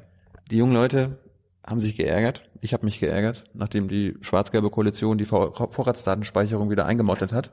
Sabine Leuthers-Schnarrenberger und so, hat die große Koalition ja wieder die Vorratsdatenspeicherung eingeführt. Die ja dann trotzdem jetzt anscheinend wieder illegal ist wegen Europäischen Menschenrechtsgerichtshof und so weiter. Sie- sie- Das Gesetz kann nicht umgesetzt werden, weil das, äh, äh, das OVG in Münster entschieden hat, dass äh, die Telekommunikationsunternehmen nicht äh, verpflichtet werden können, die Vorratsdatenspeicherung zu betreiben. Warum? Weil der Europäische Gerichtshof zum zweiten Mal jetzt entschieden hat, dass die anlasslose Vorratsdatenspeicherung mit der Europäischen Grundwertecharta nicht in Übereinstimmung steht. Seht ihr auch so? Ja, sicher. Ich bin selbst Kläger. Das erste Mal erfolgreich. Ich klage gerade wieder gegen die Vorratsdatenspeicherung. Wir werden da auch wieder erfolgreich sein. Das mache ich jetzt äh, aus zwei Gründen. Erstens, weil ich glaube, dass Berufsgeheimnisträger besonders geschützt werden müssen. Denn wenn, Anwälte, Journalisten. Ne? ja, gerade, gerade Journalisten, wir wissen aus dem Cicero-Fall, dass die staatlichen Behörden überhaupt gar keine Hemmungen haben, in Redaktionen einzubrechen, um herauszufinden, woher äh, Journalisten ihre Informationen haben. Ja. Und ich glaube, dass wir auch Probleme hätten, wenn Menschen das Gefühl hätten, ihre ihre Verbindungsdaten zum Psychiater, zum Psychologen, zum Anwalt würden aufgezeichnet, dann würden sie einfach weniger Kontakt äh, nehmen, was gefährlich werden kann. Ja, Es gibt ja nicht neben der Vorratsdatenspeicherung sprechen, etliche Grundrechtseinschränkungen jetzt in der großen Koalition wegen Terror und, äh, Ja, und so weiter. Würdet, würdet ihr die würdet ihr als Bedingung machen, dass das aufhören muss? Also es gibt ja auch die Ja, das, Online-Durchsuchung. das, das, und ist, das ist aufhören muss auf jeden Fall. Wir würden auch einen Teil wirklich zurücknehmen. Welchen Teil? Zum Beispiel die Einführung des Staats, Staatstrojaners geht gar nicht, das sage ich jetzt auch als Anwalt, Mhm. Weil es bei, dem, bei der jetzigen Form äh, möglich ist, äh, die Festplatte komplett selbst zu bespielen, ohne dass man anschließend feststellen kann, wo es herkommt. Ja. Und da wir wissen, dass beispielsweise der Innensenator von Berlin das eigene Landeskriminalamt angezeigt hat, äh, wenn wir wissen, die Schleswig-Holstein, die Rocker-Affäre, dass hier auch jedenfalls im Raum steht, dass das Landeskriminalamt Schleswig-Holstein nicht immer rechtstreu gearbeitet hat, das ist ja die, der Vorwurf, wir werden einen Untersuchungsausschuss bekommen, äh, muss man auch dem Gedanken mal vielleicht folgen, dass unter Umständen Dinge produziert werden, um anschließend entdeckt zu werden, die mit dem eigentlichen Menschen, um den es hier gar nichts zu tun haben. Also Trojaner geht gar nicht. Äh, flächendeckende Videoüberwachung mit Gesichtserkennung geht überhaupt nicht. Ist ein Vers- definitiver Verstoß gegen die Verfassung. Werden wir auch, äh, wenn sie überhaupt eingeführt werden, momentan ist ja ein Probierstadium, werden wir verhindern, dass sie komplett eingeführt wird, weil es kein, kein Mehr an Sicherheit gibt. Es ist eine Chimäre zu glauben, dass wir mit diesen technischen Möglichkeiten Attentate verhindern können. Im Gegenteil, was wir brauchen, sind Menschen mit Analysefähigkeiten. Frankreich hat seit 2006 die Vorratsdatenspeicherung. Und zwar vollständig, um, sehr umfangreich. London ist die Stadt mit der größten Videoüberwachung, aber gleichzeitig der höchsten Anschlagdichte. Warum? Weil Attentäter möglicherweise auch gerne wollen, dass sie gefilmt, identifiziert werden, um es möglichst weit verbreiten zu lassen. Alle Attentäter der letzten beiden Jahre, einschließlich der jetzt in Barcelona, waren den Behörden bekannt als potenzielle Gefährder. Wenn man sich um die gekümmert hätte, hätten wir keine Probleme. Stattdessen wird immer neues Gesetz gemacht. Kostet ja erstmal auch nichts. Beruhigt die Bevölkerung, bringt aber im Zweifel auch nichts. Außer, dass man anschließend die normalen Menschen damit traktieren kann. Als, Ja, nach, als nach, jedem, nach jedem Anschlag kommen wieder neue. Die angeblich für die Terroristen gedacht sind, aber in Wirklichkeit die normalen Menschen traktieren. Beispiel Kontenabfrage. Als die Kontenabfrage eingeführt wurde, hieß es, es geht nur um Terrorfinanzierung und organisierte Kriminalität. Heute ist mit über 460.000 Abfragen pro Jahr das ein Standard geworden von Finanzämtern, Gerichtsvollziehern, Insolvenzverwaltern, BAföG-Ämtern und Sozialbehörden. Also ne, demnächst wird dann die Frage der Gesichtsüberwachung die sein, dass man ganz normale Menschen in ihrem Bewegungsablauf ein Profil oder Beobachtung. Und das ist ein Staat, in dem ich nicht leben will. Äh, Willst du in einem Staat leben, wo Marihuana immer noch verboten ist?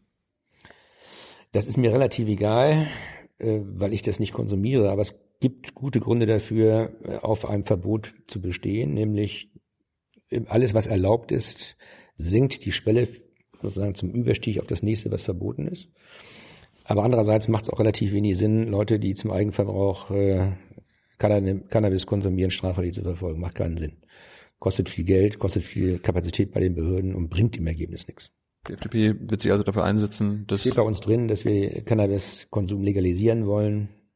Gegen meine Stimme, aber ich, weil ich, da ich ja völlig tiefenentspannt bin, werde ich dafür Sorge tragen, dass dieser Beschluss auch umgesetzt wird. und ganz kurz noch, Haben wir ähm, übrigens in der Koalitionsvereinbarung hier in Schleswig-Holstein auch. Ja? Stehen. Ja, ja. Ja, gut. Aber noch, noch kann man das nicht rauchen. Wir müssen dazu erstmal das Bundesamt für Gesundheit oder so irgendeine mistige Behörde davon überzeugen, dass man Schleswig-Holstein als Feldversuch genehmigt. kommen wir nochmal zu äh, ein paar Zuschauerfragen. Ja. Ähm, eine Frage war, könntest du von Hartz IV leben? Ein Jahr lang von Hartz IV leben. Wenn ich müsste schon, aber ich würde es nicht wollen. Aber an, an, andere müssen, könnte- ich könnte- andere müssen es, ja. Findest du das fair und gerecht? Es geht nicht um die Frage, ob ich das fair finde oder nicht, sondern das sind die. Ich finde es ohnehin nicht richtig, dass jemand von Hartz IV leben muss. Ich würde jedem versuchen, dabei zu helfen, aus Hartz IV herauszukommen. Aber ich habe kein Verständnis dafür, dass Leute sagen, wir bleiben in Hartz IV, wir machen jetzt nur aus 450 Euro 900 oder sowas. Das ist nicht der Sinn der Veranstaltung. Jedem würde ich dabei helfen, wollen auch äh, ein besseres Leben zu haben, aber dann auch aufgrund eigener Tätigkeit und nicht aufgrund von Sozialleistungen. Wollt ihr den Regelsatz für Hartz IV erhöhen? Ja, das weiß ich jetzt nicht, aber ich würde mich über fünf oder zehn Euro, ich finde es immer ziemlich komisch, nicht streiten wollen. Weil ich kenne einige Menschen, alleinerziehende Mütter, die eine äh, herausragend gute Leistung erbringen, für ihre Kinder übrigens auch, für sie selbst und für die Gesellschaft. Denen würde ich alles gönnen, damit es äh, ihnen selbst und den Kindern auch besser geht. Kennst du den Regelsatz aktuell? Ich bin jetzt überfragt, aber es liegt, der liegt über 400 Euro. 409. Ja. Also ich weiß, dass wir uns, dass wir uns gestritten haben von 396 auf was weiß ich was, aber Und die Sanktion, äh, das Ich will mal sagen, das sind 409 Euro nicht, die alles auf, äh, umfassen, sondern daneben gibt's äh, Wohngeld und alle anderen Dinge mehr. Das Problem ist momentan nicht, dass wir bei Hartz IV zu wenig haben, sondern dass der, oder zu viel haben, sondern dass der Abstand zwischen der Entlohnung im Niedriglohnsektor und bei Hartz IV äh, und die, die Hinzuverdienstmöglichkeiten sozusagen so gering sind, dass es relativ wenig äh, Sinn macht, äh, für, für Menschen tatsächlich weiter tätig zu werden. Ganz kurz, die Sanktionen, wollt ihr die abschaffen? Also dass wenn, wenn angenommen ich Hartz-Vierler bin und einen Job angeboten bekomme und ich sage, das ist unter meiner Würde, will ich nicht machen, dann könnte ich davon bestraft werden von, von der Agentur für Arbeit? Also ich, ich präferiere mal, oder ich sage mal, wir müssen uns mal anschauen, wie andere das machen. Äh, andere Länder, Dänemark beispielsweise macht das auch. Hm. Äh, dass, dass es drei Jobangebote gibt und wenn die dreimal abgelehnt werden, dann ist im Schicht im Schacht. Warum? Weil Menschen erstmal dazu gebracht werden sollen, wieder in Beschäftigungsverhältnisse zu gehen. Äh, denn wenn man lange aus dem Arbeitsleben raus ist, ist es wirklich schwierig, auch den Tag wieder so zu organisieren, dass man äh, früh aufstehen muss. Und ich habe auch Verständnis dafür, dass dann die Belastung, äh, weil man aus dem Training ist, tatsächlich auch schwer zu ertragen ist. Wir selbst äh, haben Leute eingestellt, also Renus eingestellt, die lange aus dem, äh, aus dem Berufsleben draußen waren, Kinder erzogen hin und her.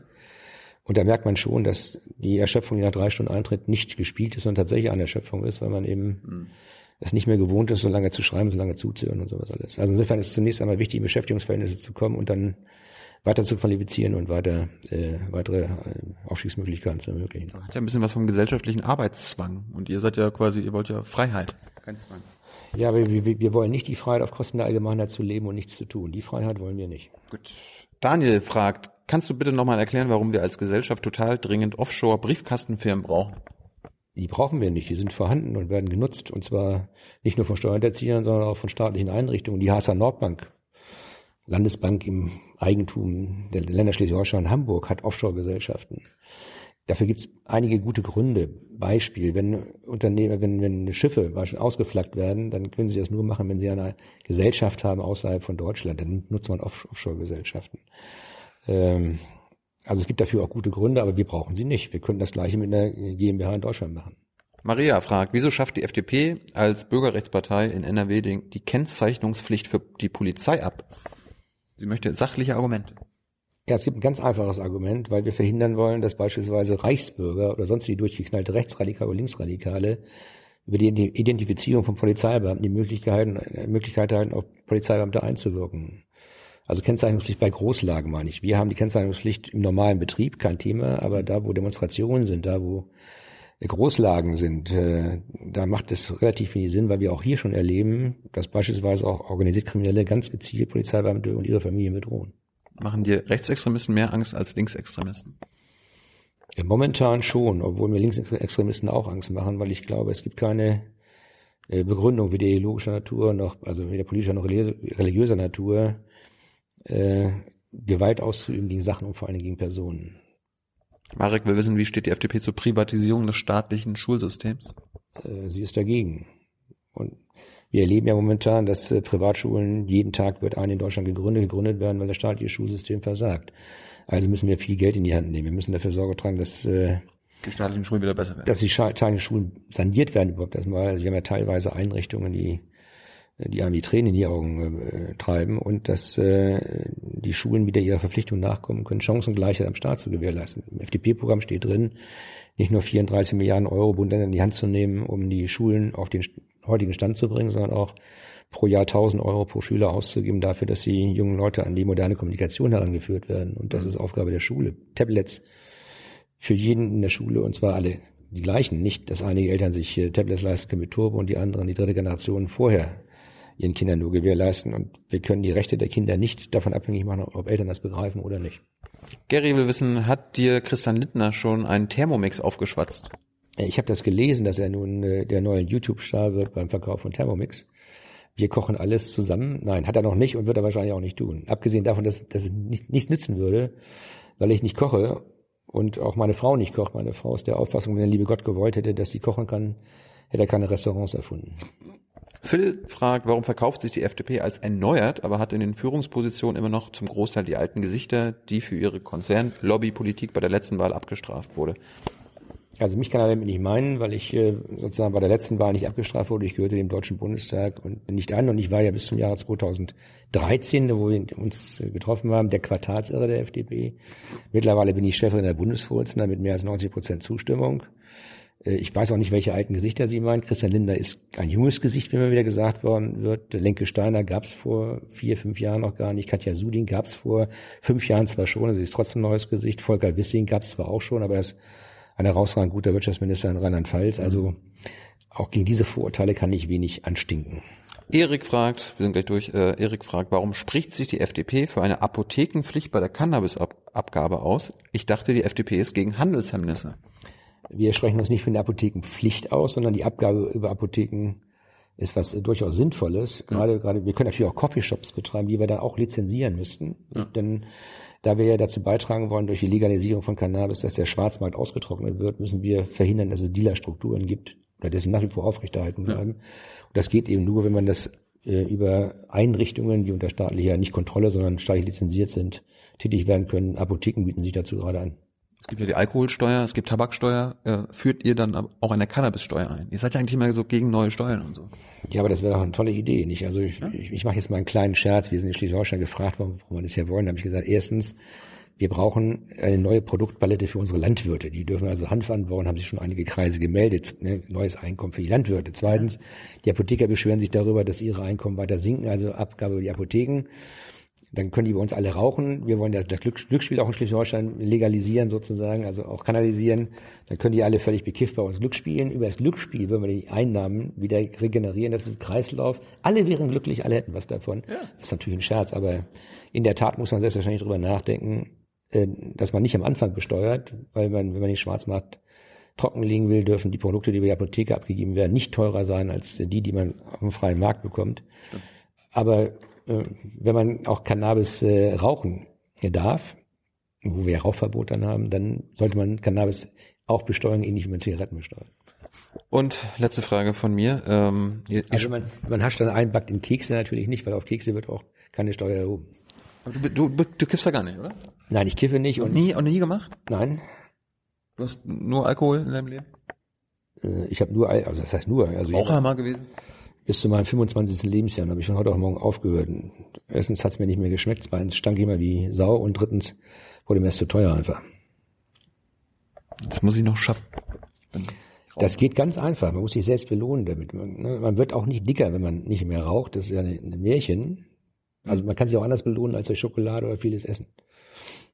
Und ähm, Sport. Sport. Ja. Liebe Hörer, hier sind Thilo. Und Tyler, Jung und Naiv gibt es ja nur durch eure Unterstützung. hier gibt's keine Werbung, höchstens für uns selbst. Aber wie ihr uns unterstützen könnt, Oder sogar Produzenten werdet. erfahrt ihr in der Podcast-Beschreibung. Zum Beispiel per PayPal oder Überweisung. Und jetzt geht's weiter. Machst du Sport? Momentan leider nicht, weil ich so viel unterwegs bin, aber an sich mache ich Sport, ja. Was macht man da so?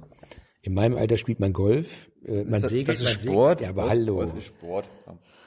Wo, zu, wo, wo, wo, wo, ist, wo ist denn der mal zu, wir beide, wir beide gehen mal, gehen mal wirklich 18 Löcher über den Platz und dann kann ich dir sagen, anschließend schläfst du definitiv ein. Nächsten Morgen hast du einen Muskelkater, von dem du gar nicht weißt. Du weißt gar nicht, wie, wie viel Muskel du in deinem Körper hast, die du noch nie benutzt hast. Ich, ich garantiere das. Alle Schnarchnasen, die glauben, das sei kein Sport, die müssen mal 18 Löcher gehen. Wolfgang, wenn du in den Bundestag kommst, machen wir das.